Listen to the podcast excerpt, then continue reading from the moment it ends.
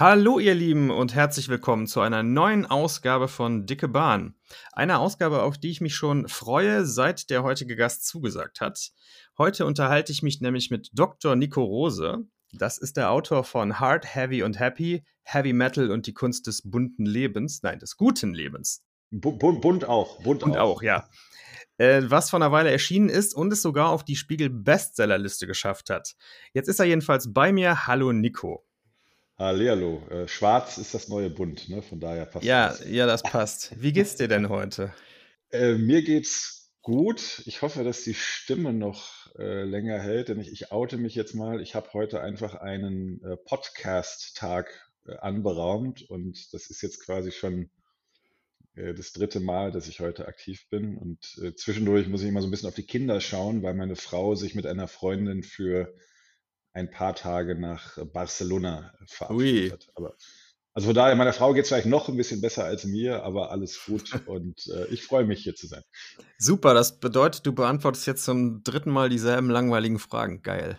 Nee, gar nicht. Ähm, das waren wirklich ganz unterschiedliche Dinge, weil es heute bei den anderen eher so um meine, in Anführungsstrichen, normalen mhm. Tätigkeiten mhm. geht und ähm, nicht so sehr um die Heavy Metal Geschichte. Von okay. Alles, alles fein. Dazu habe ich vielleicht später auch noch ein, zwei Fragen. Für die Leute, die dich jetzt noch nicht kennen, was ja vielleicht ein oder zwei meiner HörerInnen sein dürfte, stell dich doch mal bitte kurz vor, wo du so herkommst, aus welcher Ecke und vielleicht, was so zu, zu diesem Buch geführt hat. Jawohl, also Nico, 44, äh, liebe Grüße aus Hamm, aus der Hauptstadt der Zugteilung, wenn wir schon bei bei Bahnen sind. ähm, verheiratet, zwei Kinder, zwei Katzen. Ich war in einem früheren Leben lange Zeit Manager in der freien Wirtschaft, so bis um das 40. Lebensjahr herum. Dann habe ich mich davon ein Stück weit verabschiedet und war drei Jahre lang Professor für Wirtschaftspsychologie, habe das aber mittlerweile auch wieder ad acta gelegt und bin mittlerweile vollständig selbstständig, mache Vorträge, ein bisschen Coaching, schreibe Bücher, die mal mehr oder weniger gelesen werden, äh, bin von Haus aus Psychologe und ich glaube, das sind so die wichtigsten Dinge. Und eben äh, beinharter Heavy Metal Fan seit dem 14. Lebensjahr, auch wenn ich optisch gar nicht immer zwingend so aussehe. Und das hat mich jetzt so über die Leidenschaft dazu geführt, mich auch mal schreibenderweise mit dem Thema zu beschäftigen. Ja, super. Das ist ja jetzt nicht dein erstes Buch. Du hast ähm, einige Fachbücher geschrieben auf einem Wissenschaftsverlag oder in einem Wissenschaftsverlag veröffentlicht. Deswegen interessiert mich sehr, wie kommt man denn als jemand, der sonst im Wissenschaftsgeschäft tätig ist und da publiziert hat, wie kommt man von da zu Heine?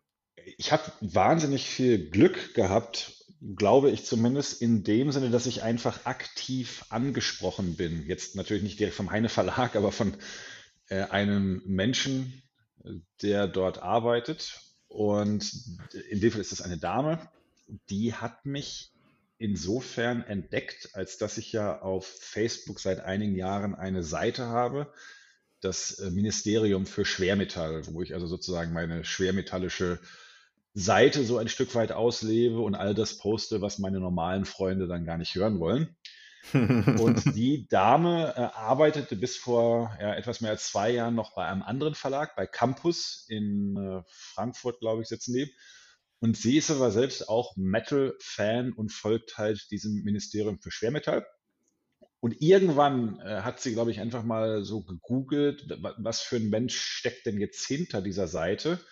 Weil ich mache das jetzt seit etwas mehr als vier Jahren und am Anfang habe ich mich eigentlich mal so ein bisschen der Persona versteckt und ich glaube, die meisten Leute wussten gar nicht, wer das macht. Und erst so in den letzten zwei Jahren bin ich da auch persönlich ein bisschen präsenter, so als Mensch.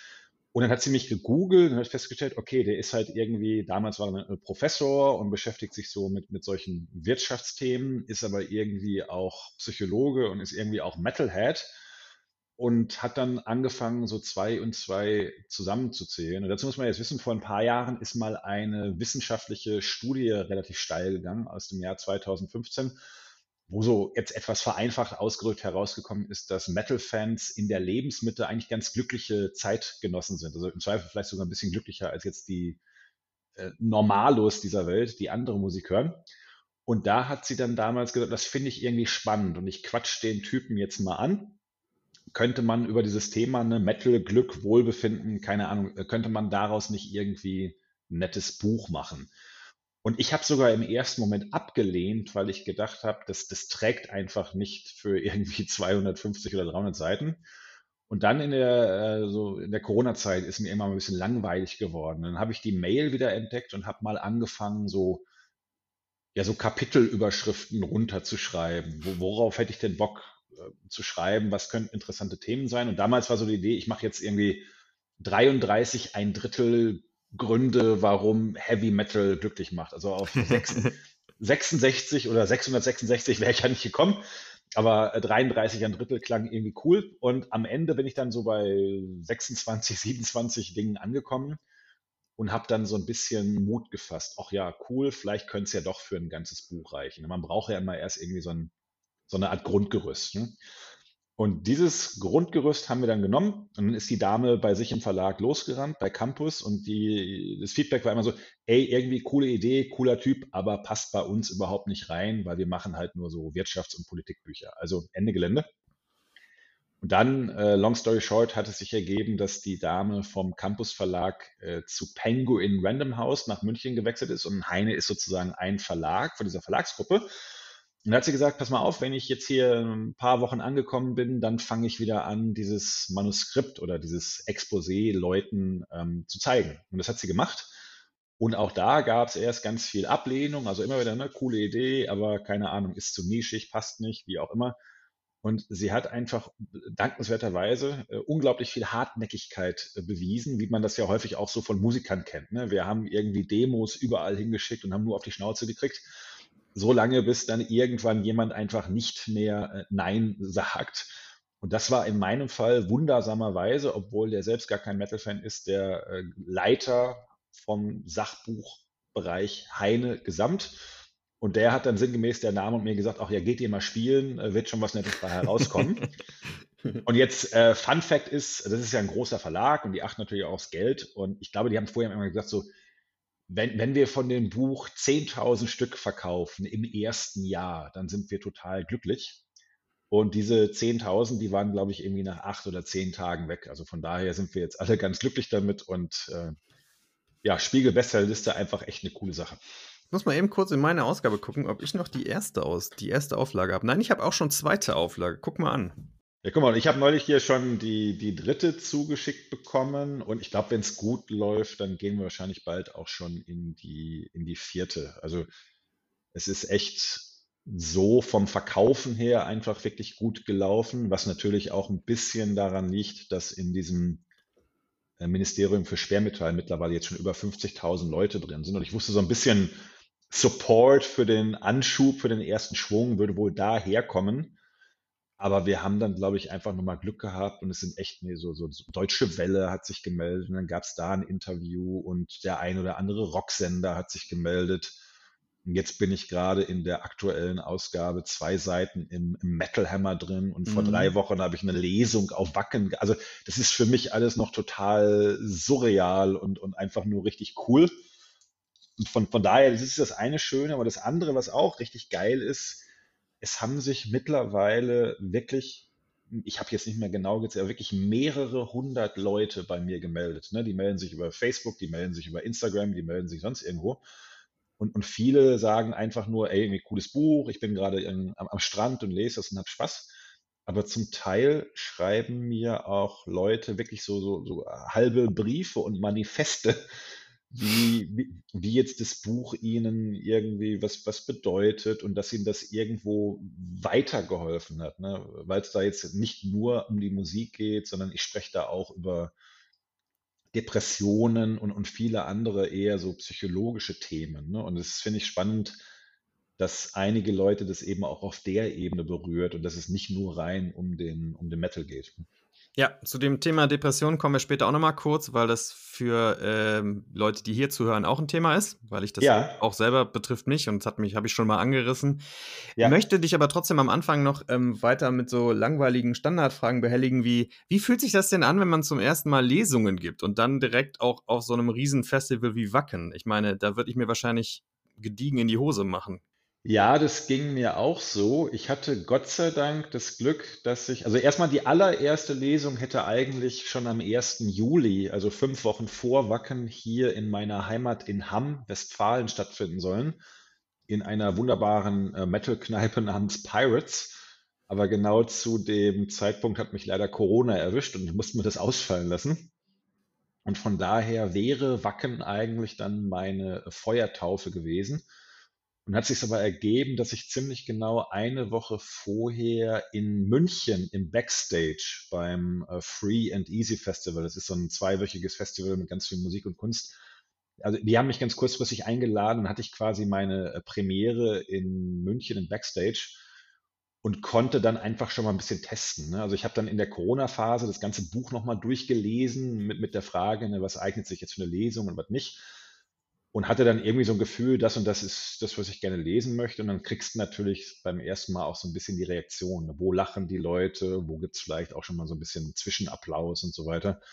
Und von daher hatte ich dann auf äh, Backen nicht mehr ganz so arg die Hosen voll. Aber äh, es ist, das war für mich nochmal was völlig anderes, weil ich wirklich schon vor der Lesung, aber auch nach der Lesung. Ich habe wirklich geschlagene zwei Stunden Bücher signiert und Selfies gemacht.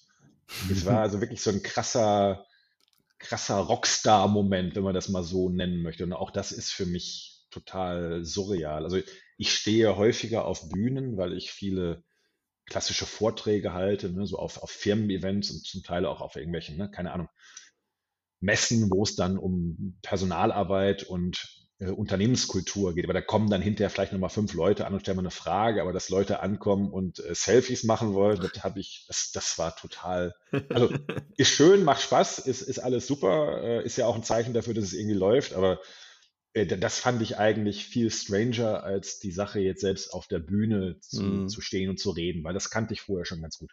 Ja, kann ich mir vorstellen. Äh, bist du schon mal auf der Straße erkannt worden jetzt oder so? Dass einer meinte, bist du nicht der Typ von dem Metal-Buch? Ähm, nein, das auf der Straße jetzt so nicht, aber tatsächlich auf, äh, auf Wacken einfach so dann im, im freien Gelände. Also wirklich, ich habe dann ja zwischendurch auch selbst gefeiert und war dann halt irgendwo im, im Moshpit bei irgendeiner wüsten Thrashband und auf einmal gibt mir jemand High Five und sagt, hey, du bist doch hier der Minister vom, also es, manchmal ist es gar nicht das Buch, sondern wirklich auch dieses Ministerium für Schwermetalle, ne, weil es mittlerweile echt groß geworden ist. Und dann wirst du auf einmal da mitten im, im Moshpit äh, angequatscht und musst dann auch ein Selfie machen und aufpassen, dass du nicht gleichzeitig umgewämst wird und dein Handy weg ist. Ne? Das war, äh, also deswegen auch, auch das war für mich echt Umgewöhnung, aber macht natürlich auch Spaß. Ne? Ja, klar. Ähm, das, bevor das unter den Tisch fällt, das ist übrigens eine wirklich empfehlenswerte Seite. Das ist auch die Seite, über die ich den Nico seinerzeit ähm, zum ersten Mal wahrgenommen habe. Was hast du gesagt? 50.000 Follower? Ich hätte gedacht, es wäre noch mehr sogar. Nee, das ist, ich glaube, jetzt sind wir schon bei 52 oder so. Äh, das hat jetzt durch, durch Wacken, hat das nochmal einen echten Schub gemacht, so 4.000, 5.000 neue Fans, weil da so zwei, drei Videos äh, ja, neudeutsch viral gegangen sind. Mhm.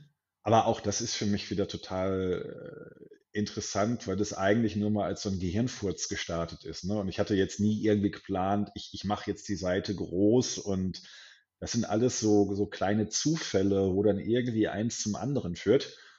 Aber wie gesagt, ohne das Ministerium hätte mich die Dame vom Verlag nicht gefunden. Äh, ohne das Ministerium wird es das Buch heute nicht geben. Von daher ist es ja schon schön, wie manchmal aus so eigentlich totalen Schnapsideen auf einmal irgendwas was Schönes und Gutes entstehen kann. Ne? Ja, klar.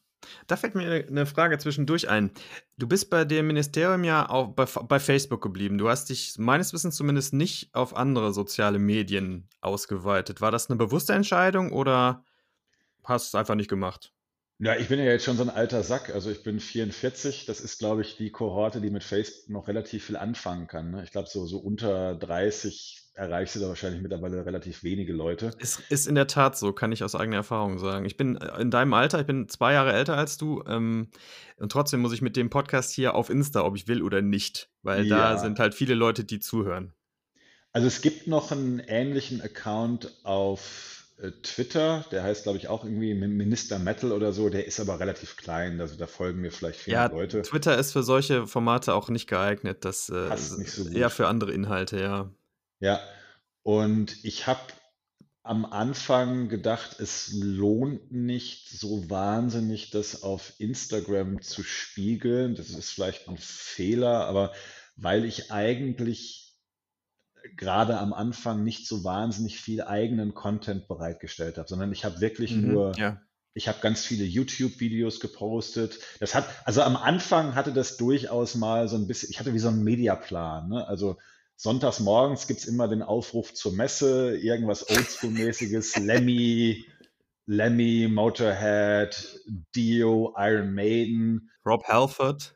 Ja, sowas. Und am Montagmorgen sollte es immer irgendwas so, so Uplifting geben. Also ich hatte schon eine Idee und habe dann gepostet und habe irgendwann gemerkt, äh, also nicht, es funktioniert nicht, aber die, die Planung dahinter, die ist eigentlich ziemlich überflüssig und bin dann viel mehr dazu übergegangen, einfach zwischendurch mal was zu posten, wenn mir die Laune danach stand.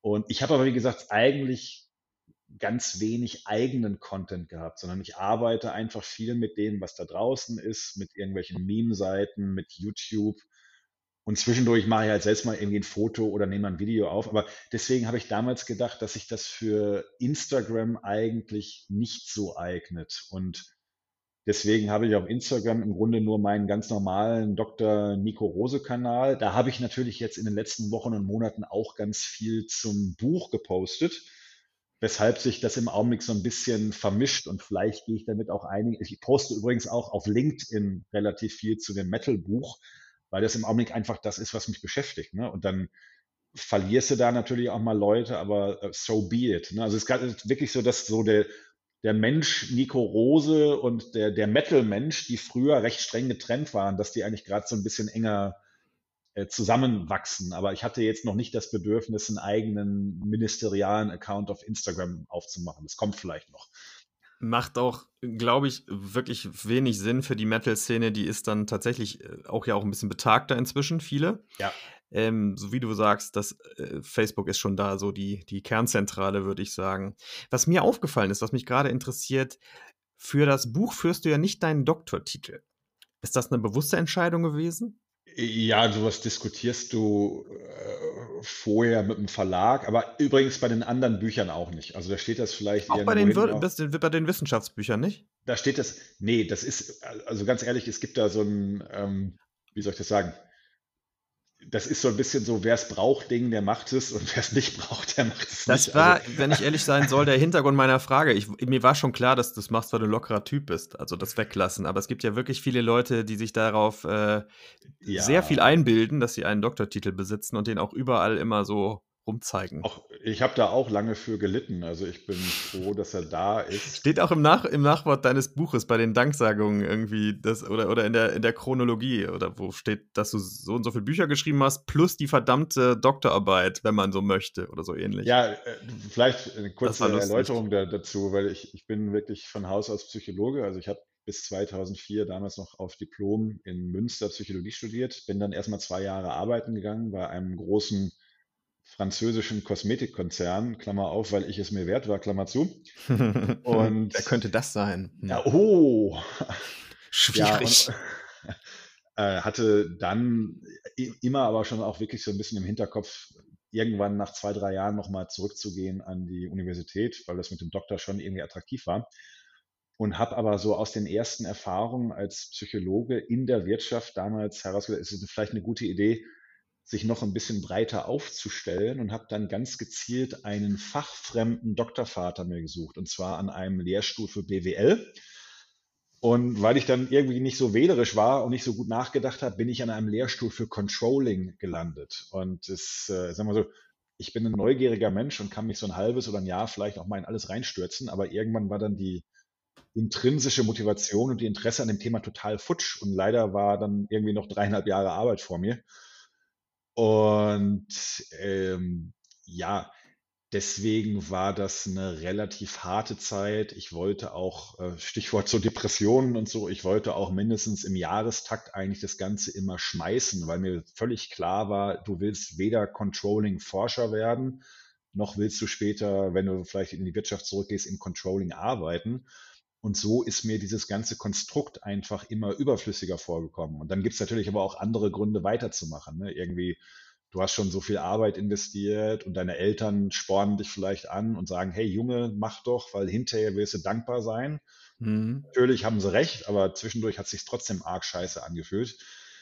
Und äh, das ist so ein bisschen die Geschichte dahinter, warum ich heute dann eben sage, ey, äh, also eher so vermaledeite oder verdammte Doktorarbeit.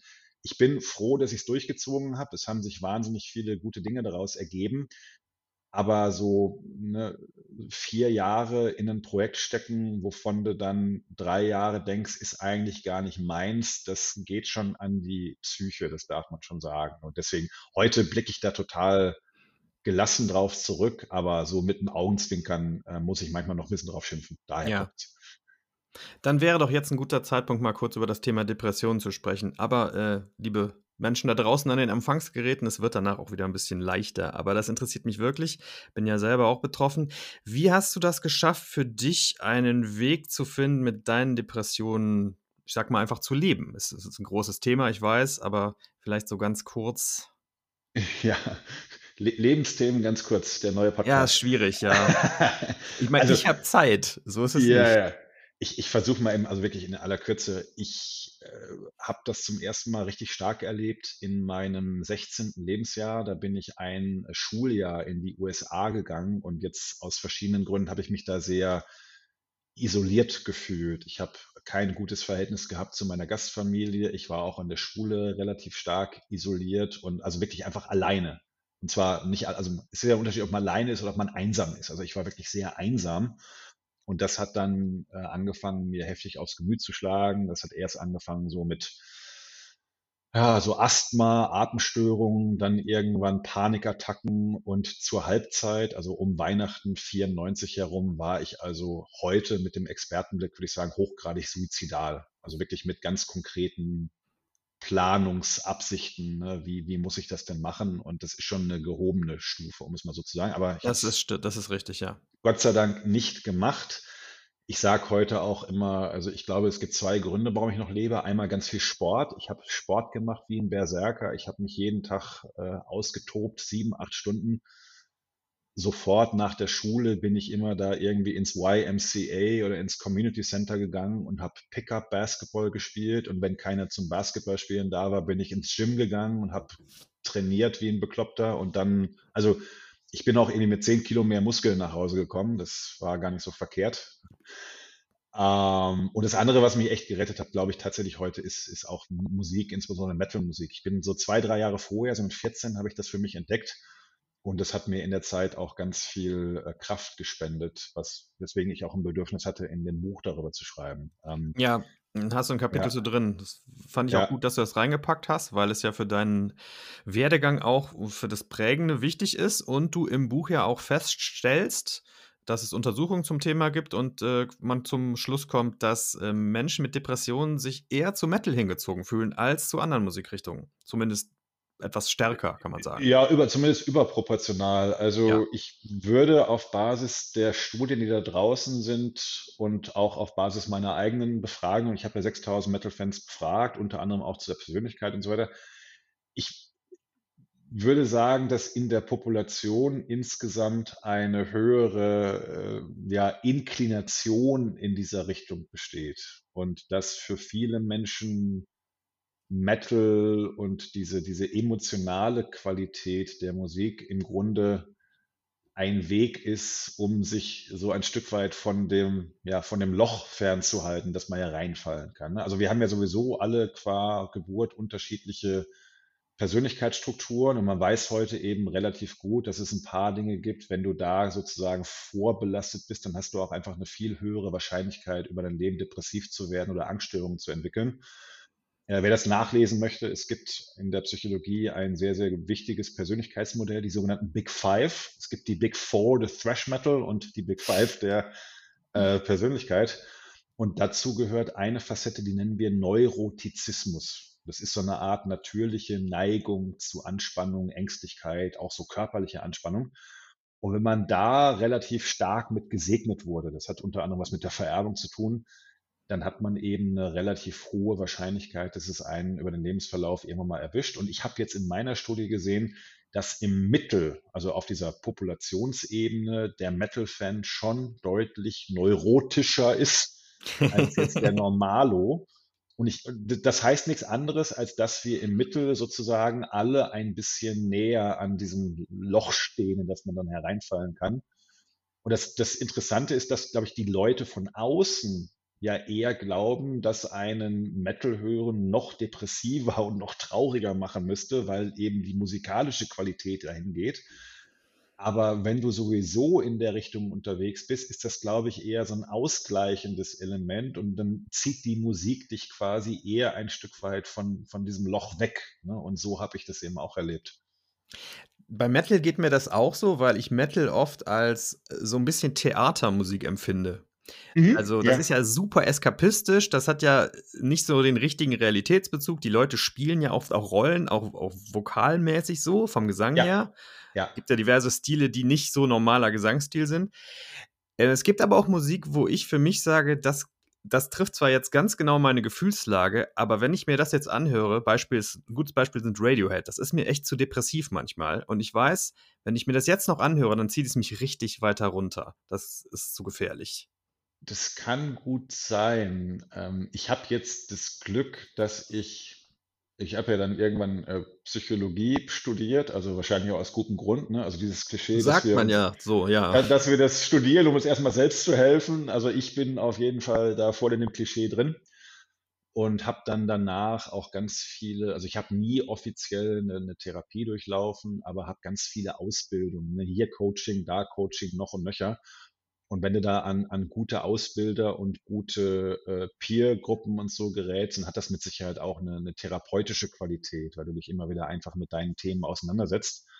Und das habe ich so bis zum 30. Lebensjahr sehr intensiv gemacht. Und dann habe ich irgendwann auch meine jetzige Frau kennengelernt und dann äh, so Kinder und Haus. Und das hat ganz viel äh, Stabilität in mein Leben gebracht und auch so emotionale Stabilität. Von daher ist jetzt die letzte Episode auch schon sehr, sehr lange her. Ich weiß nur, dass ich früher wirklich noch, äh, also ein Kind der 80er, ne, ich habe noch richtig auf, auf Kassette Mixtapes aufgenommen, junge Leute, also das, was heute eure Playlist ist, das hieß früher mal Mixtape. Es war nur wesentlich äh, aufwendiger, wenn man irgendwann sich satt gehört hatte, weil dann musste man das Hieß das, darf ich mal eben dazwischen, hieß das bei dir wirklich schon Mixtape damals? Weil das diskutiere ich immer wieder mit Bekannten. Ich behaupte, das hieß damals noch nicht Mixtape. Dieses englische Wort hat bei uns keiner benutzt. Ja, aber wie haben wir es denn dann genannt? Weiß ich nicht, Sampler vielleicht. Sam, aber Sampler ist, ist ja auch, auch Englisch. Englisches. Aber ich glaube, Mixtape, also nicht in meinem Umfeld, weiß ich nicht.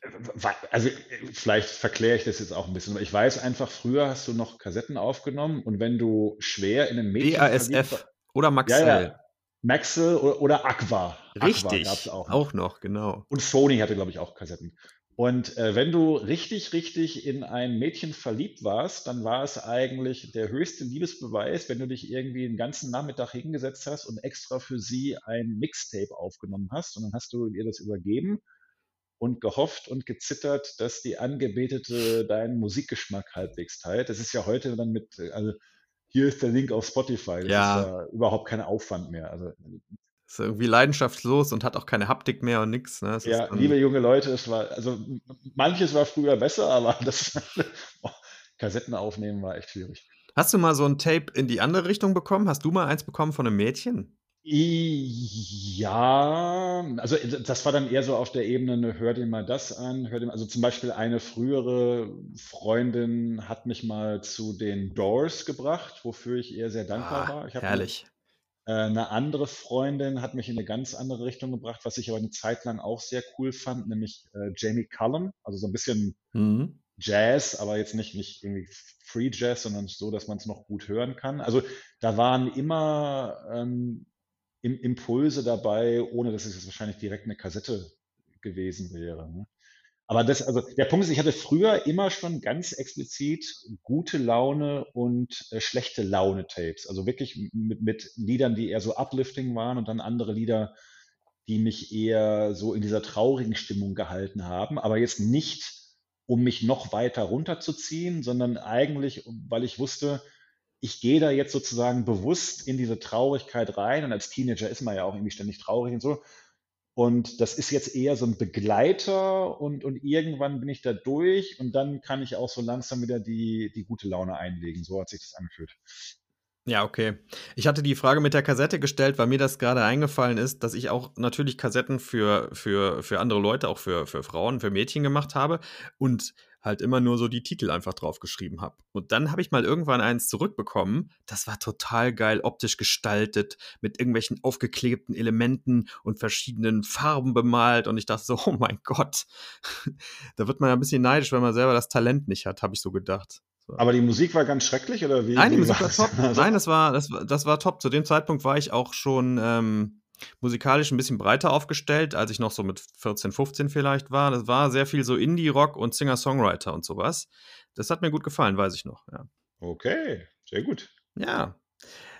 Ähm, ja, dann lass uns das Thema jetzt einfach mal wieder, wieder lassen. Ich finde es äh, immer schön, da mal ganz kurz drüber zu sprechen. Ich mache äh, in diesem Podcast vielleicht irgendwann mal eine richtig lange Ausgabe dazu mit Betroffenen, aber Ja. ich würde jetzt einfach gerne mal von dir wissen, ich weiß die Antwort schon, ich habe das Buch ja gelesen, wie du zum Metal gekommen bist, was der, du hast im, schreibst im Buch, dass fast alle Leute, die Metal mögen, dir sagen können, an welchem Punkt sie mit Metal zum ersten Mal in Berührung gekommen sind. So ist es Ja. bei mir auch und so ist es bei dir. Ja. Was war es bei dir?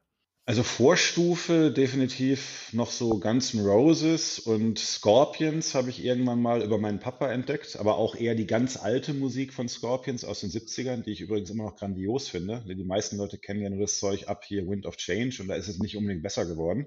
Ist richtig, ja. Ähm, ich habe aber auch früher, also als Kind mit meinen Eltern im Auto immer schon Rockmusik gehört. Ähm, ich habe so eine Tennisjugend hinter mir und da müsste ich deine Eltern immer hinkutschieren. Tennisjugend, geil.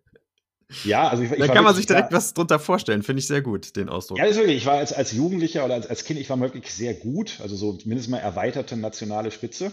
Mhm. Und äh, aber das ist ja ein Individualsport. Also du sitzt ja dann nicht im Mannschaftsbus, sondern deine Eltern müssen dich halt zum Turnier karren und dann nach Dortmund, nach Unna, nach sonst irgendwo hin. Und da hatte mein Vater dann natürlich immer Musik an, die er früher selbst, glaube ich, irgendwie auch schon aus dem Radio aufgenommen hat. Also so, so 60er Jahre Rockmusik, The Kings, Hermans, Hermits und so. Von daher, äh, Gitarrenmusik war immer schon irgendwie angelegt. Und dann habe ich über ihn, glaube ich, mal über eine CD die Scorpions entdeckt. Guns N' Roses waren ja 90, 91 sowieso mal zweieinhalb Jahre die größte Ja. Band der Welt. Von daher so harte Gitarren, das war schon da. Und dann hatte aber jemand, da muss ich 14 gewesen sein, äh, von meinem Gymnasium hier haben wir haben ein Landschulheim, auch heißt das Landschulheim oder Schullandheim, ich weiß mal nicht wie rum, aber also so ein, so ein, so ein Herbergending auf Wangerooge, wo man dann mit der Schulklasse auch hinfährt. Und da hatte jemand dann im Aufenthaltsraum irgendwann Halloween, also hier klassischer deutscher Speed Metal, hatte jemand aufgelegt. Und das habe ich zum ersten Mal gehört und fand das einfach unglaublich geil, diese Geschwindigkeit, dieser hohe Eunuchengesang, die äh, doppelten Lead-Gitarren, äh, dann auch diese Double Bass, was ja sehr typisch ist bei, bei Speed Metal. Und da habe ich wirklich auch gemerkt, dass das so eine, so eine völlig andere körperliche Qualität hat. Und das hat mich total mitgerissen. Und dann ging das eben so, erstmal so diese deutschen typischen Sachen, ne? so Blind Guardian, was es damals gab. Dann hast du irgendwann natürlich auch Iron Maiden entdeckt und, und Manowar und vielleicht auch ein paar skandinavische Bands. Dann hatte ich zwischendurch mal so eine Goth-Metal-Phase, ne? weil viel traurig. Und heute höre ich aber wirklich quer durch den Garten. Also Black Metal, Death Metal, Thrash Metal höre ich gerade relativ viel, so 80er Zeug. Und aber der Einstieg in die richtige Metal-Welt definitiv damals äh, Halloween, also hier die, die Kürgesköpfe. Welches Album war das?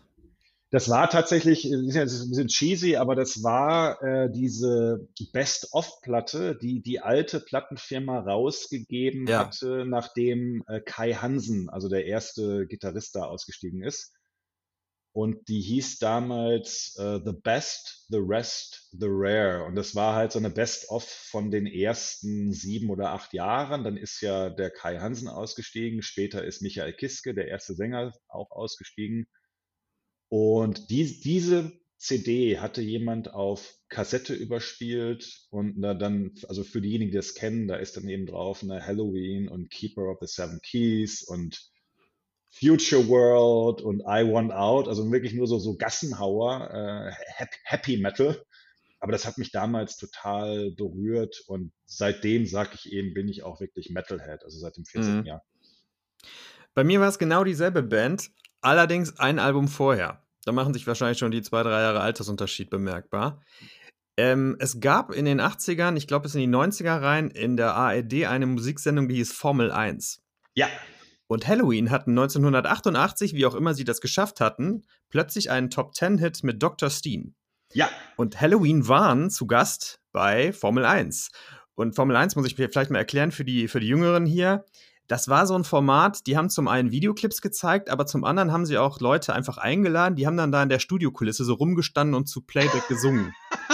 Es war immer sehr lustig, weil die hatten immer so unfassbare Frisuren und so. Guckt doch mal auf YouTube rein. Das ist so lustig. Und da standen auch plötzlich diese Halloween-Jungs und, und spielten Dr. Steen in dieser Kulisse. Und ich dachte, was ist das denn? Wie, wie hieß dieser Moderator noch? Victor, irgendwas? Äh, das ist, glaube ich, schon, ja, Victor, wie hieß, das ist schon die, die Stufe nach mir. Ich glaube, bei mir war noch Kai Böcking Moderator. Ah ja, Kai Böcking und dann gab es irgendwann. Und Stefanie Tücking war auch mal. Ja. Und ganz am Anfang, das weiß ich aber nur, weil ich neulich noch mal den wirklich, wirklich schlechten Formel-1-Film gesehen habe, den man auf Prime anschauen kann. Wenn ihr wirklich Langeweile habt, Formel 1 der Film, es ist das Grauen.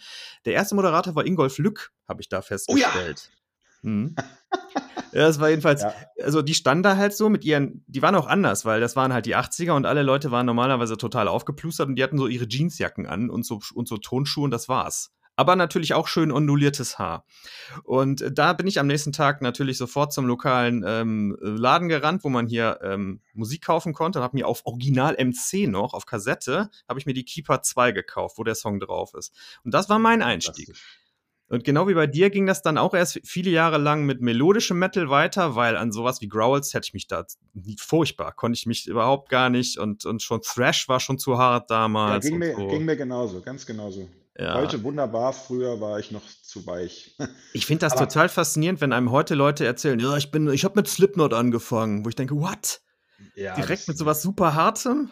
Ja, ja, ich habe damals so ein bisschen beobachtet, äh, die Einstiegsband hat echt einen Unterschied gemacht. Und zwar ähm, hatte ich so das Gefühl, wenn du so über 80er Jahre Metallica reingekommen bist, was ja viele gemacht haben, dann sind die eher so in die härtere Richtung abgedriftet. Dann ging es halt von Metallica irgendwann auch zu Slayer und dann noch zu, zu mehr Krach. Mhm. Und die Leute, die eher so ne, über, über Halloween oder Heaven's Gate oder, oder Gamma Ray reingekommen Gate, sind, geil. die sind äh, häufig, glaube ich, eher auch so lange so in etwas seichteren Gefilden äh, geblieben. Also ich habe jetzt keine, keine Studie dazu, aber das ist einfach so eine, so eine anekdotische Evidenz aus meinem Freundeskreis.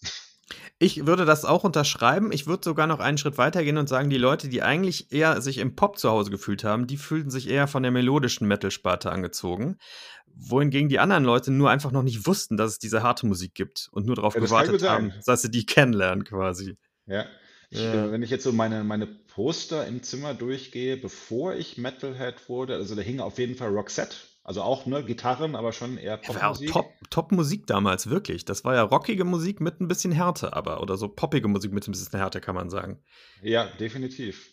Also, äh, ja, also ich, ich teile die, die Beobachtung und ich habe auch tatsächlich eigentlich erst so in den letzten vier, fünf Jahren in richtig harte Gefilde äh, gefunden. Streng genommen auch eigentlich wegen, wegen Spotify, ne? Weil früher war das mhm. einfach so, so eine verdammte CD, die hat halt irgendwie 30 Mark gekostet. Oh ja. Und da hast du dir ja immer sehr gut überlegt von deinem Taschengeld, was kaufst du jetzt? Und du hast dich, also auch das, liebe Kinder, die ihr hört, wir sind dann in den Plattenladen gegangen und da standen dann vorne an der Gasse standen dann drei Geräte mit Kopfhörern. Dann ist man mit den CDs vorne hingegangen hm. und hat zu irgendeinem Menschen hinter der Kasse gesagt, kannst du mir die mal aufschweißen, weil die waren ja eingeschweißt. Und dann durfte man sich das so ein paar Minuten anhören und musste dann entscheiden, ob man die CD kauft oder nicht. Und dann hast du natürlich immer eher Sachen gekauft, die nah an deinem Geschmack waren. Und heute gehst du halt auf Spotify und sagst, ich hätte jetzt gerne mal eine Playlist 80er Jahre Thrash Metal und ist dann da für entweder für lau mit Werbung oder für 10 Euro im Monat. Ja. Und so höre ich jetzt im Augenblick relativ viel 80er Jahre Thrash Metal, ne? Slayer und Testament und aber selbst so selbst die alten Metallica habe ich eigentlich erst in den letzten Jahren so richtig für mich entdeckt, aber dann eben auch ein bisschen Black Metal, ein bisschen Death Metal. Also Spotify ist natürlich einfach ein wunderbarer Weg, um, um sich neue Musik zu erschließen. Und ich mache das finanziell dann eher dadurch gut, dass ich viel auf Konzerte gehe und auch echt Merch und T-Shirts kaufe, weil äh, CDs mittlerweile relativ wenig. Ja, das ist, glaube ich, bei den meisten Leuten so. Wenn dann noch Sammlung, Sammelleidenschaft besteht, dann habe ich den Eindruck, die Leute schwenken jetzt inzwischen sehr stark zu Vinyl um. Ja. Schon seit vielen stimmt. Jahren, kann man sagen. Ja, ja. Ja. Ich, äh, bei mir war das dann auch so, ich, ähm, ich habe mit so richtig hartem Metal, also Death und, und Black und so, habe ich auch ich weiß nicht, erst so in meinen 30ern angefangen. Vorher war mir das irgendwie zu hart. Ich weiß nicht, ich habe die richtige Einstiegsband nicht erwischt. Thrash hatte ich schon ein bisschen eher, weil ich weiß nicht, Thrash war für mich irgendwie, zumindest melodischer Thrash, muss man sagen. Ja, da bin ja. ich eher durch Zufall reingerutscht. Es gab auf MTV eine Sendung, die ist Headbangers Ball. Headbangers Ball mit Vanessa Warwick, oder? Waren wir alle ein bisschen schockverliebt. Ganz genau, haben wir alle geguckt.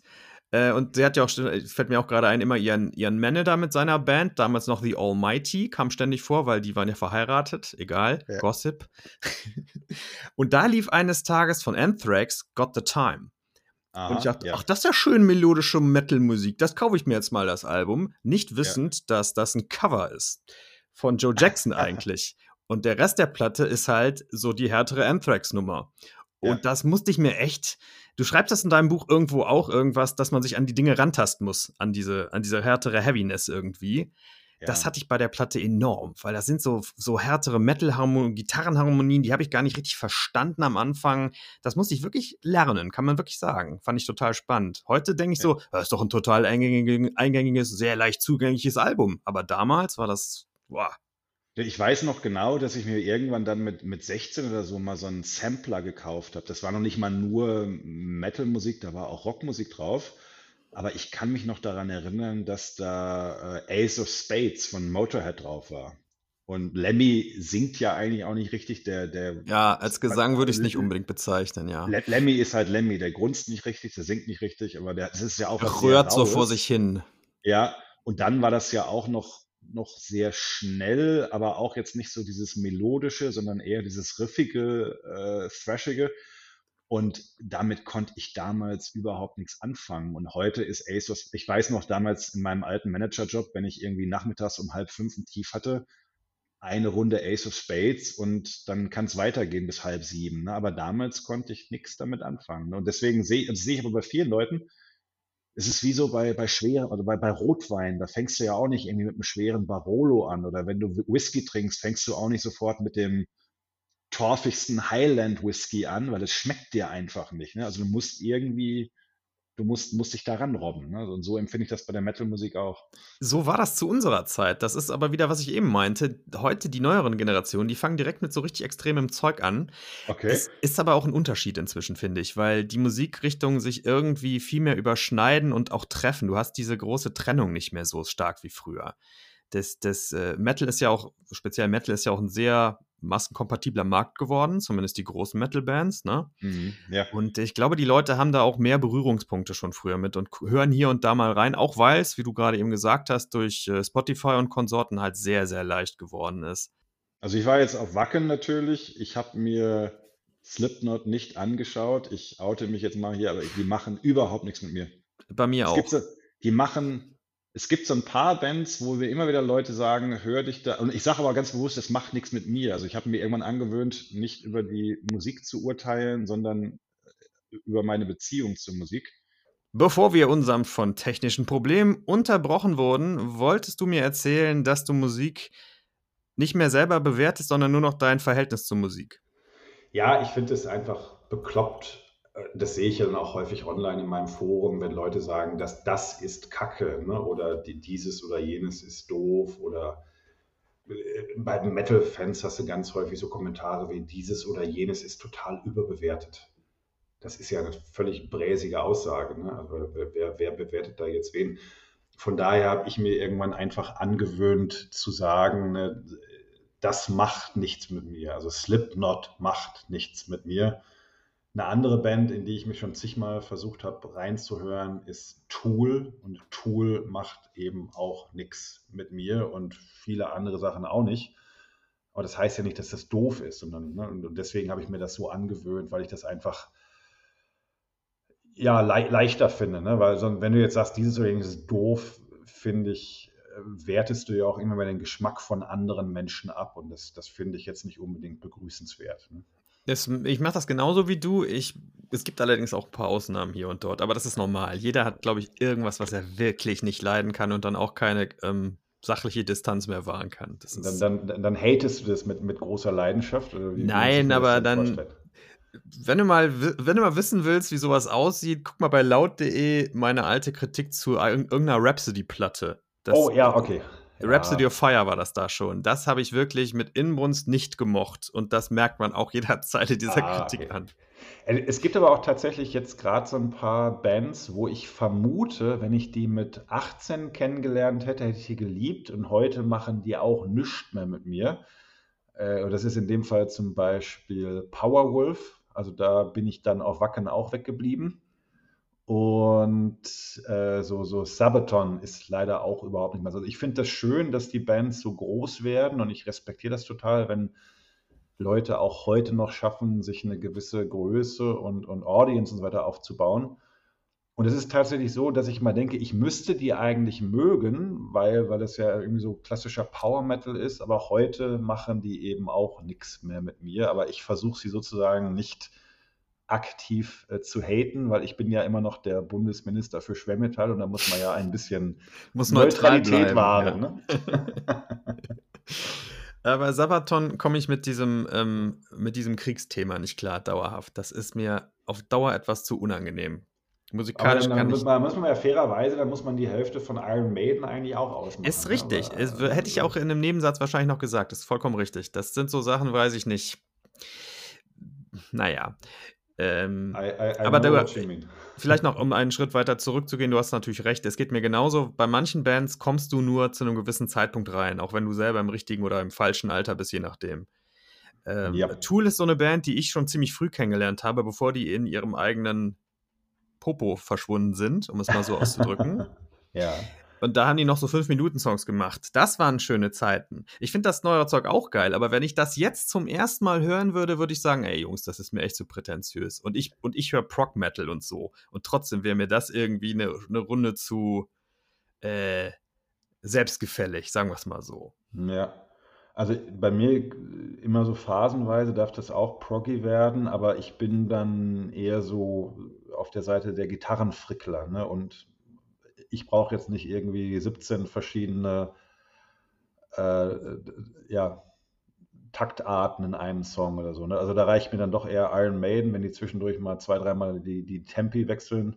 Auf zwölf Minuten.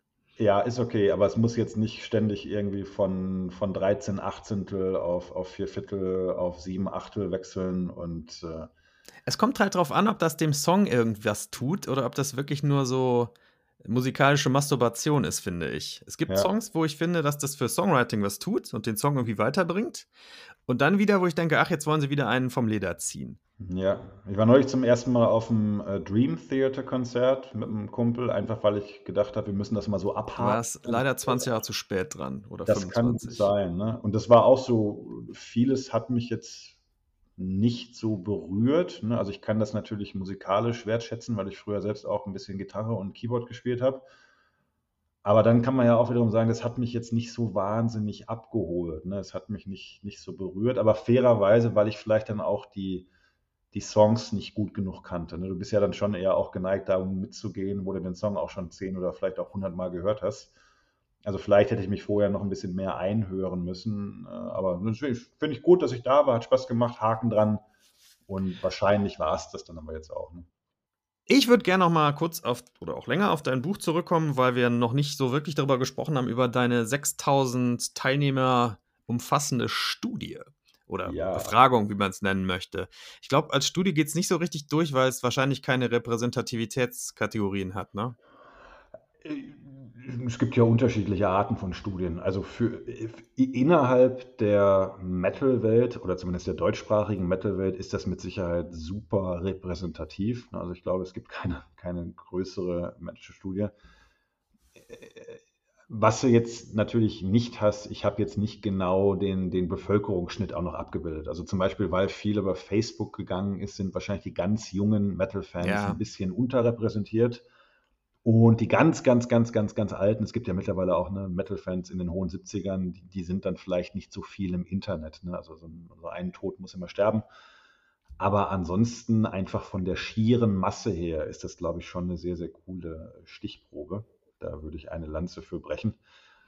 Ich dachte nur so ein bisschen, ich, äh, ich habe mal irgendwann Sozialwissenschaften studiert und auch Statistik. Ich dachte, du konntest ja jetzt nicht wirklich so ein Schwedenschlüsselartiges Ding da anlegen oder so. Nee, definitiv nicht. Also es ist jetzt mit Sicherheit keine vollkommen repräsentative Stichprobe, sondern es ist, ähm, oh Gott, ich habe die Begriffe auch alle wieder verdrängt. Ich habe eine Statistik. Ist auch besser so, weil ich glaube, meine Hörer haben jetzt gerade schon, was, Schwedenschlüssel, was will der Typ? Ja. Aber sagen wir mal so, ähm, wenn du einfach 6000 Leute an Bord hast mit einer entsprechenden Bandbreite, jüngste Person war 14, älteste Person war, war 72, das geht quer durch alle Stile, äh, quer durch alle demografischen Merkmale. Da wird es schon sagen, dass das jetzt ein guter Querschnitt durch die deutschsprachigen Metal-Hörer ist, auch wenn da jetzt dann vielleicht die eine oder andere Altersgruppe vielleicht ein bisschen über- oder unterrepräsentiert ist. Ne? Aber deswegen ja. ist es schon, ist schon ordentlich. Was würdest du denn sagen, ähm, als Ergebnis, was macht die deutsche Metal-Szene so aus? Weil es ging ja in deinem Buch darum, ob äh, Metal glücklich macht, ob man besser lebt vielleicht oder ob es ein gutes Leben unterstützt. Was ist so, ich weiß, lässt sich nicht gut in zwei Sätzen zusammenfassen, aber was ist so ein bisschen dein Ergebnis davon? Ja, ich pick mal so zwei, drei Dinge heraus, ne, auch ausgehend davon, was ich überhaupt gemacht habe. Das erste, was ich gemacht habe, ist, ich habe denen einen Fragebogen vorgelegt zu den sogenannten Big Five. Ne. Es gibt die Big Four des Thrash Metal, ne, Metallica, Anthrax, Slayer und Megadeth. Und äh, die Big Five in der Psychologie sind fünf so große, übergreifende Persönlichkeitsdimensionen, auf denen du quasi jeden Menschen ein Stück weit einordnen kannst. Also das, was die Leute auch im Alltag mit Sicherheit schon mal gehört haben, ist so ähm, Introversion, Extroversion. Ne? Das ist eine von diesen Dimensionen. Und dann gibt es eben noch ein paar andere. Und eine ganz wichtige davon, wo ich auch starke Unterschiede jetzt festgestellt habe zwischen Metal-Menschen und äh, Normalus, die nennen wir Neurotizismus. Und das ist so eine Art natürliche, also weil angeborene Neigung zu Anspannung, ängstlich sein, grüblerisch sein. Das sind auch eher so die, die Menschen, die sich vielleicht selbst immer so ein bisschen in Frage stellen. Und wichtig ist erstmal, das ist immer ein Kontinuum. Ne? Also wir teilen Menschen nicht in Typen ein, das ist eher so Pseudoscience, sondern das ist wie immer eine Normalverteilung. Ne? Die meisten Leute sind normal groß und deswegen sind die meisten Leute auch normal äh, neurotisch, um es mal so auszudrücken. Und dann gibt es eben einige Leute, bei denen ist es eher unterausgeprägt, die sind dann also quasi eher selbstsicherer und, und äh, ein Stück weit gelöst und stabil. Und wenn du aber relativ hoch auf dieser Eigenschaft lädst, dann neigst du eben eher dazu, ne, so ein bisschen an dir selbst zu zweifeln, vielleicht auch ängstlich zu sein. Und wir wissen aus vielerlei anderen Studien, dass Menschen, die eben hoch auf dieser Dimension abschneiden, über den Lebensverlauf auch wirklich eine deutlich erhöhte Wahrscheinlichkeit haben, zum Beispiel an Depressionen oder Angststörungen zu erkranken. Und jetzt, hier da, äh, der Metal-Fan im Mittel, zumindest anhand meiner Stichprobe, ist also über diese 6000 Personen hinweg schon deutlich neurotischer, um es mal so auszudrücken, als jetzt äh, Vergleichsstichproben von von Menschen, die andere Musik hören. Das heißt, der Metal-Fan scheint in sich schon so ein bisschen eher so ein angespanntes, aufgewühltes äh, Völkchen zu sein. Das habe ich natürlich qua meiner eigenen Geschichte immer schon ein bisschen geahnt, aber sowas eben auch nochmal in den Zahlen wiederzufinden, das fand ich schon sehr faszinierend.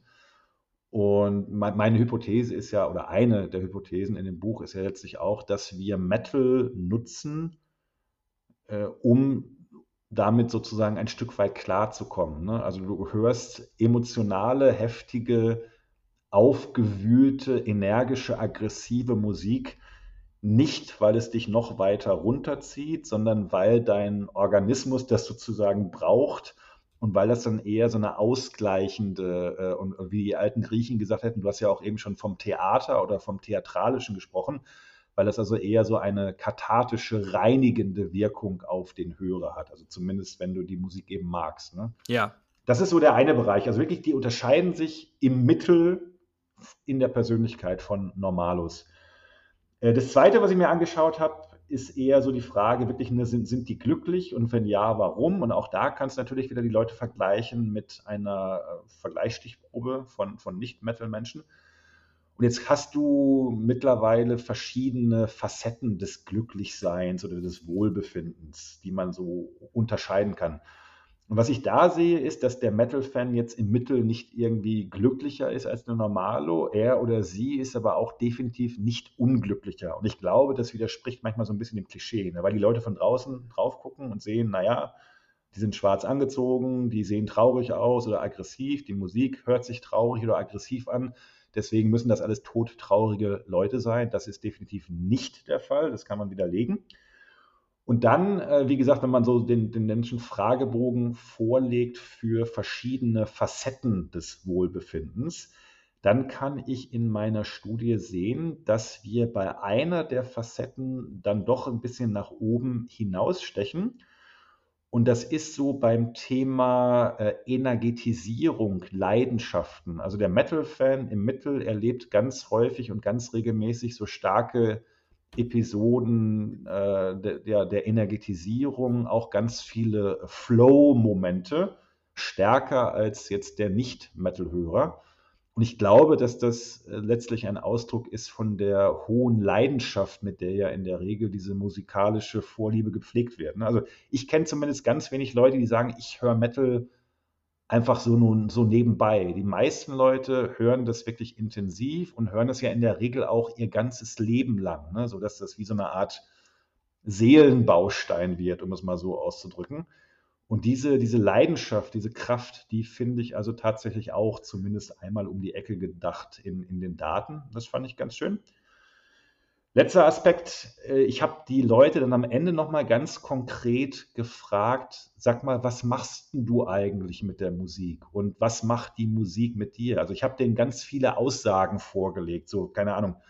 Ähm, ich mag die Atmosphäre auf Konzerten, ich mag die Klamotten, aber auch so Sachen wie, ich nutze Metal, um meine Gefühle zu managen. Ich finde, dass Metal meinem Leben einen Sinn verleiht. Also wirklich sehr, sehr, sehr, sehr breit. Und dann kannst du hinterher natürlich die Aussagen so ein Stück weit gruppieren, ne? wenn du ähm, hier so Faktorenanalyse, das habt ihr wahrscheinlich auch mal gemacht als äh, Soziologen. Ja, haben wir. Äh, la langes ein her. Spaß. Ein, ein, großer Spaß. Statistik ist immer ein großer Spaß. Aber äh, siehe da, das hat letztlich äh, so viel Sinn gemacht, diese thematischen Strukturen, dass ich das im Nachgang genutzt habe, um die Beiträge in meinem Buch zu ordnen. Also diese Überkategorien, die du jetzt in dem Buch findest, mhm, ne? ja. Emotionen, Relation, äh, Transzendenz, das sind ja diese, diese Zwischenüberschriften die kommen tatsächlich direkt aus der Studie, also aus der Frage, was machst du mit der Musik? Und das Wichtigste ist tatsächlich so dieses Emotionsmanagement. Ne? Also ich nutze Metal ganz gezielt manchmal, um mich aufzuputschen, manchmal aber auch, um mich eher so ein bisschen abzudämpfen. Ich nutze Metal, um mit meinen eigenen Aggressionen, mit meiner Traurigkeit klarzukommen. Das ist schon so der, der wichtigste Faktor. Dann hast du so ganz viel eher den menschlichen Zusammenhalt in der Community, ne, dieses, ich nenne das immer Outsider Togetherness. Ne, also wir sind eigentlich Outsider, es sind ja auch eher nur so acht bis zehn Prozent. Aber innerhalb dieser Outsider-Gruppe erlebst du dann wieder eine ganz hohe äh, Zusammengehörigkeit. Und dann gibt es durchaus so Sachen, wo es dann wirklich eher in den Bereich der äh, Transzendenz geht. Ne? Also ich, Metal hilft mir irgendwie, mich ja, vielleicht auch mit dem Tod auseinanderzusetzen, weil, weil es ja häufig auch in den Texten vorkommt. Und was du auch noch hast, was ich ganz spannend finde, so ein ganz wichtiges Bedürfnis nach Expertise. Also viele Metal-Fans hm, oh ja. fressen ja, fressen ja alles zu dem Thema und, und werden dann auch wirklich ähm, Experten für bestimmte Bands oder für bestimmte Musikrichtungen.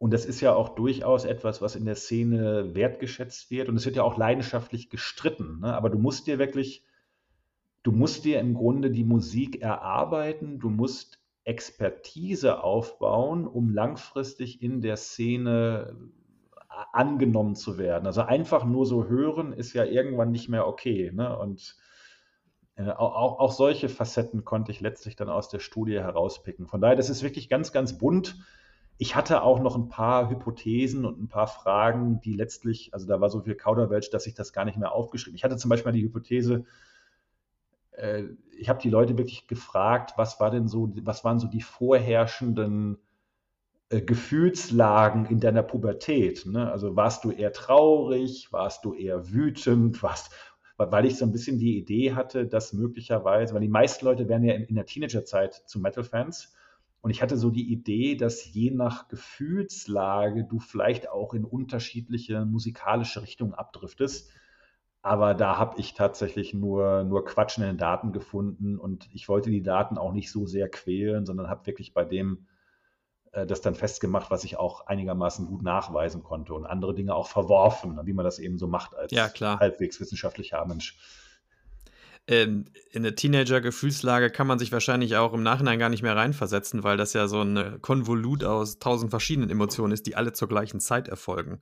Jein. Also ich würde jetzt bei mir zum Beispiel ganz klar sagen, ich war nie besonders wütend oder so. Also ich, ich habe gehabt. In, in der Hinsicht habe ich, glaube ich, äh, überhaupt keine richtige Pubertät gehabt. So dieses ganze rebellische und so, so gegen die Eltern oder gegen die Gesellschaft auflehnen das haben mir, meine Eltern haben mir das total leicht gemacht, weil die mir überhaupt, also mir ganz wenig Vorgaben gemacht. Ich habe noch einen älteren Bruder und da haben sie, glaube ich, noch ganz viel versucht, irgendwie zu steuern und so. Und mal ist es gut gegangen und mal nicht.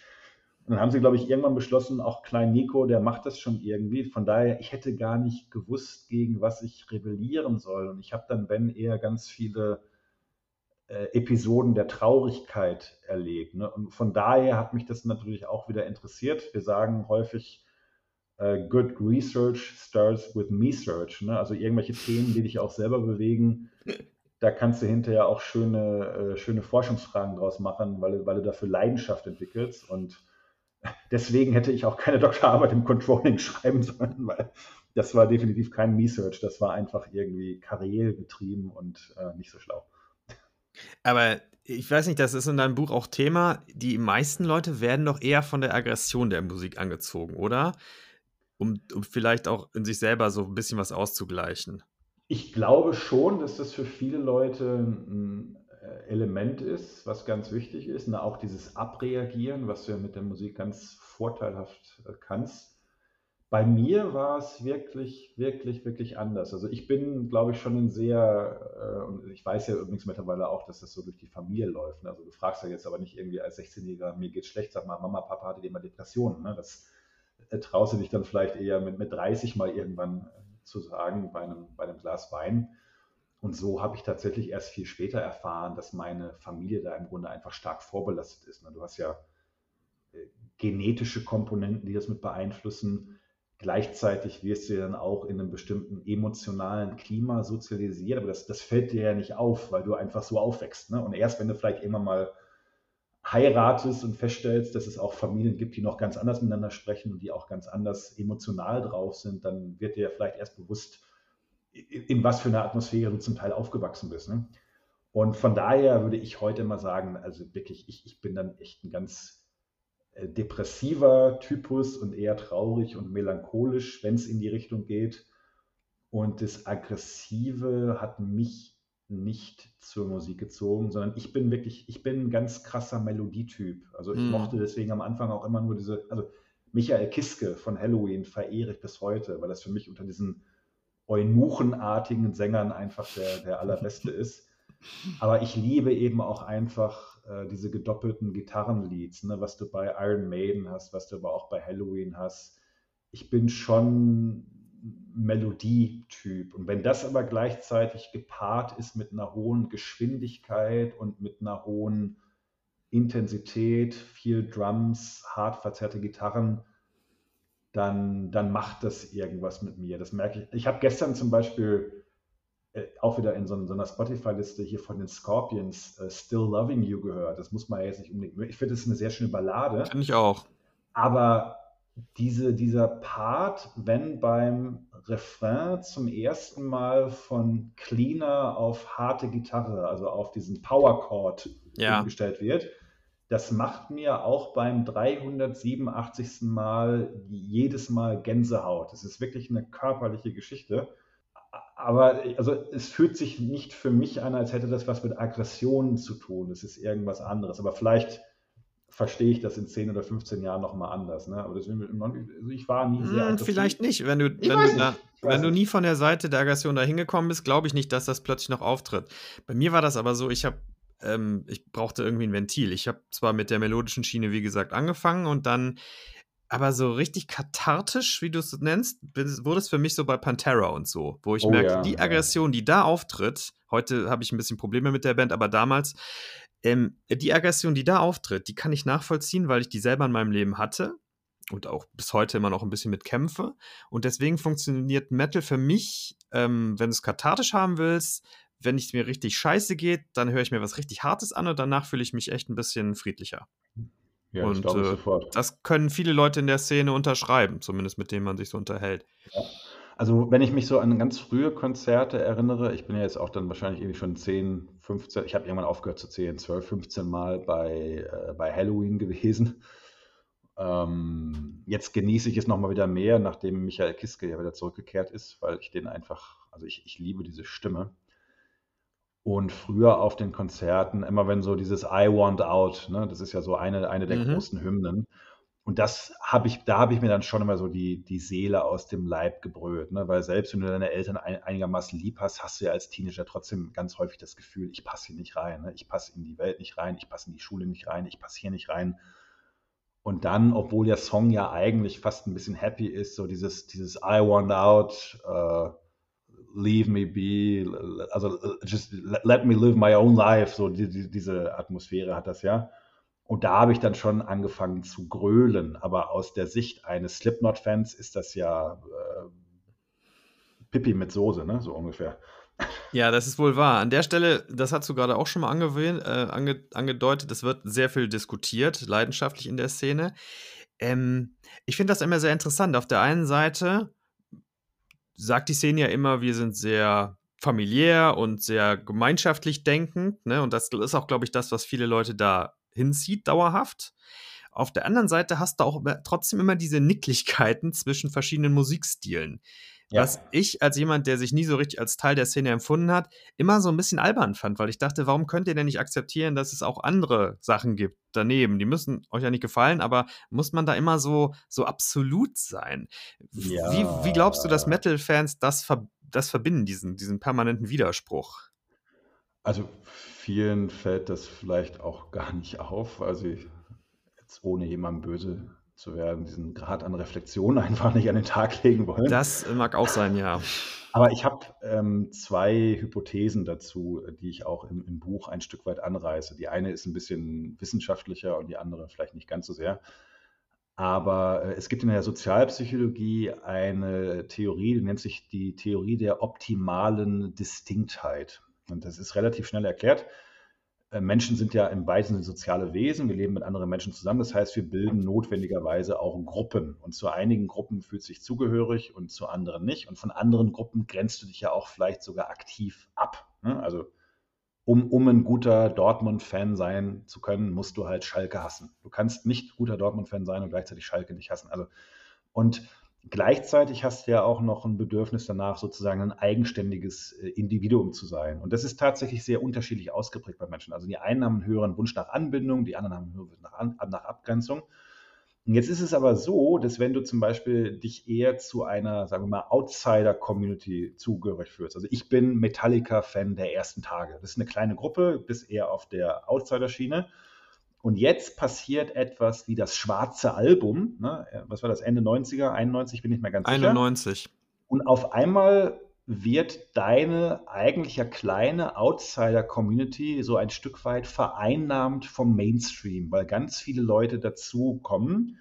Dann verspüren zumindest einige Leute, dass ähm, ja, diese, dieses Outsider-Gefühl sozusagen zu stark zerstört wird und dann fangen sie an, innerhalb ihrer eigentlich ja äh, sozusagen In-Group eine neue Out-Group zu bilden. Das hast du zum Beispiel ganz extrem im Black Metal.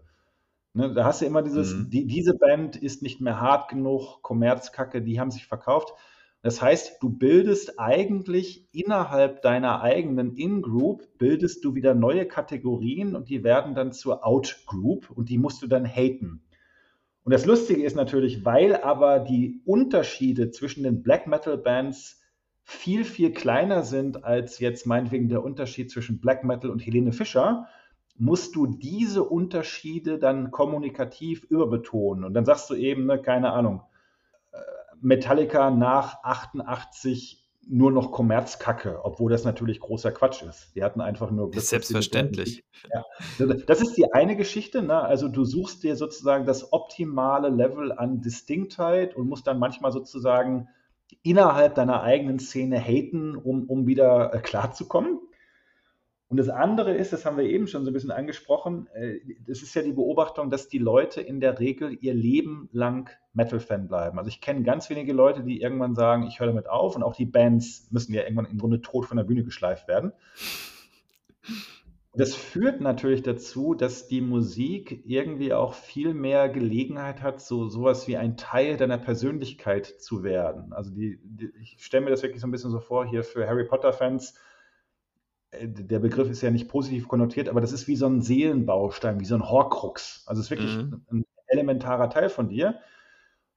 Und das heißt natürlich, wenn jetzt jemand eine Band hatet, die dir extrem nah ans Herz gewachsen ist, die quasi ein Teil deiner Seele ist, dann fühlt sie sich natürlich als Mensch auch viel mehr angegriffen, als wenn der Mensch, also der andere Mensch gegen irgendwas hatet, was du zwar magst, der aber eigentlich so ein bisschen am Gemüt vorbeigeht. Ne? Also ich, ich glaube tatsächlich, dass da auch teilweise so giftig diskutiert wird, weil die Menschen das dann wie einen Angriff auf einen Teil ihrer Identität empfinden. Es geht zwar eigentlich um die Band, aber es geht mir auch echt ans Herz, und dann wirst du natürlich auch manchmal eben so ein bisschen brastig. Ne? Und hinzu kommt dann tatsächlich auch noch diese Konnotation, dass es durchaus einen gewissen Hang zur Besserwisserei in der Szene gibt. Oh ja.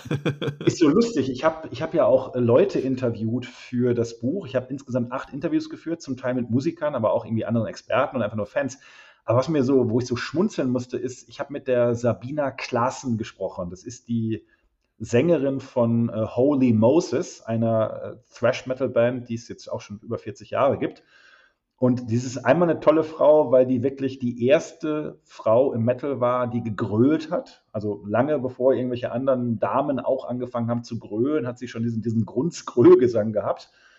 Ich finde die aber auch spannend, weil die mittlerweile seit 20 Jahren auch als Psychotherapeutin arbeitet. Aber worauf ich hinaus will, ist, äh, ich hatte als Psychotherapeutin ein Buch über Messis geschrieben und dann haben wir irgendwie so, so versucht, gibt es da auch irgendwie eine Verbindung, ne? weil du hast ja dann in der Meta-Szene auch die Plattensammler und dann muss das Vinyl und alles ganz vollständig und alles wird sauber geordnet und so. Und dann sagte sie, ja, es gibt so diesen Typus Fan, der dann mich nach dem Konzert anspricht um mir zu sagen, dass ich auf der Bühne eine falsche Ansage gemacht habe. Also ich habe dann irgendwie einen Song angesagt und dann ist mir irgendwie zum Song das falsche Album eingefallen. Und dann kommen die Leute nach der Show zu mir, um, um mich dann zu korrigieren nachträglich. Und das ist halt auch schon ein bisschen so Teil ja, von der, von der ja. Metal-Szene. Das gehört echt dazu. Ne? Da fällt mir, oh, es gibt eine irgendwann aus den Ende der 80er, Anfang der 90er gibt es eine sehr schlecht klingende Sodom-Live-Platte. Ja. Wo auch nur so Ansagen draus sind wie, oh, wir spielen jetzt das letzte Lied, oh nee, ich sehe gerade vorletztes, weil er total besoffen ist und die ganze Zeit nur Müll redet. Das ist so unterhaltsam. Der hat sich bestimmt auch schließend auch mit äh, Fans da auseinandersetzen müssen. Ja, und das sagte die Sabina auch, ne? Dann hast du Leute, die dann genau wissen, ne, welches, welches T-Shirt von welcher Band hat Tom Angel Ripper von, von Sodom auf dem In-Sleeve von dem Bootleg von 1988 an. Ne? Aber also japanische Pressung, wichtig. Japanische Pressung in grünem Vinyl oder sowas. Ne? Richtig. Und, ähm, von daher, das kann man so ein bisschen beschmunzeln, ist auch okay, aber dann siehst du natürlich auch wieder diese unglaublich hohe Leidenschaft, die das in manchen Menschen auslöst. Und ich will jetzt gar nicht in Abrede stellen, dass es natürlich vielleicht auch den ein oder anderen äh, Klassik- oder Jazz äh, Aficionado gibt, wo das ähnlich ausgelebt wird. Aber ich glaube, das ist auch schon etwas sehr Metal-typisches. Dieses sich Extreme da reinsteigern Und nochmal, das meistens dann eben von 14, 15 bis zur Bahre. Ne? Das ist schon was Besonderes. Mhm. Es gibt tatsächlich, ich habe so Leute schon kennengelernt, es gibt Leute, ähm, Jazzfans, die sind so unglaublich versiert auf ihrem Gebiet, das kann man sich als normaler Mensch überhaupt nicht mehr vorstellen. Mhm. Die hören einen einzigen Ton und sagen, ja, das ist ganz klar John Coltrane. Und ich denke so, woran hörst du das? Ich höre ein Fiss, okay, das war's. Könnten eine Million Musiker sein. Ja, ist äh, eine Atmung, okay, na gut. Also sowas finde ich schon faszinierend, dieses extreme Expertending. Abschließende Frage. Höhner auf Wacken. ich, ich sag meine Meinung einfach direkt dazu. Ich finde das super und ich finde, die Metal-Szene darf sich in diesem Punkt nicht immer so unglaublich ernst nehmen, weil auf anderen Bereichen sind sie doch sehr partyorientiert und haben Spaß und so, aber bei sowas ist plötzlich wieder äh, Land unter.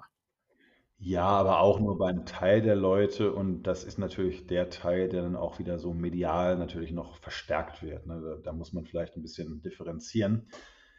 Ich habe da auch eine klare Meinung zu, wer hin also, ich bin um 11:11 Uhr nicht dahin gerannt, da habe ich, glaube ich, noch irgendwie geschlummert. ähm, wenn die Leute Spaß dran haben, sollen sie Spaß dran haben und gerade auf Wacken.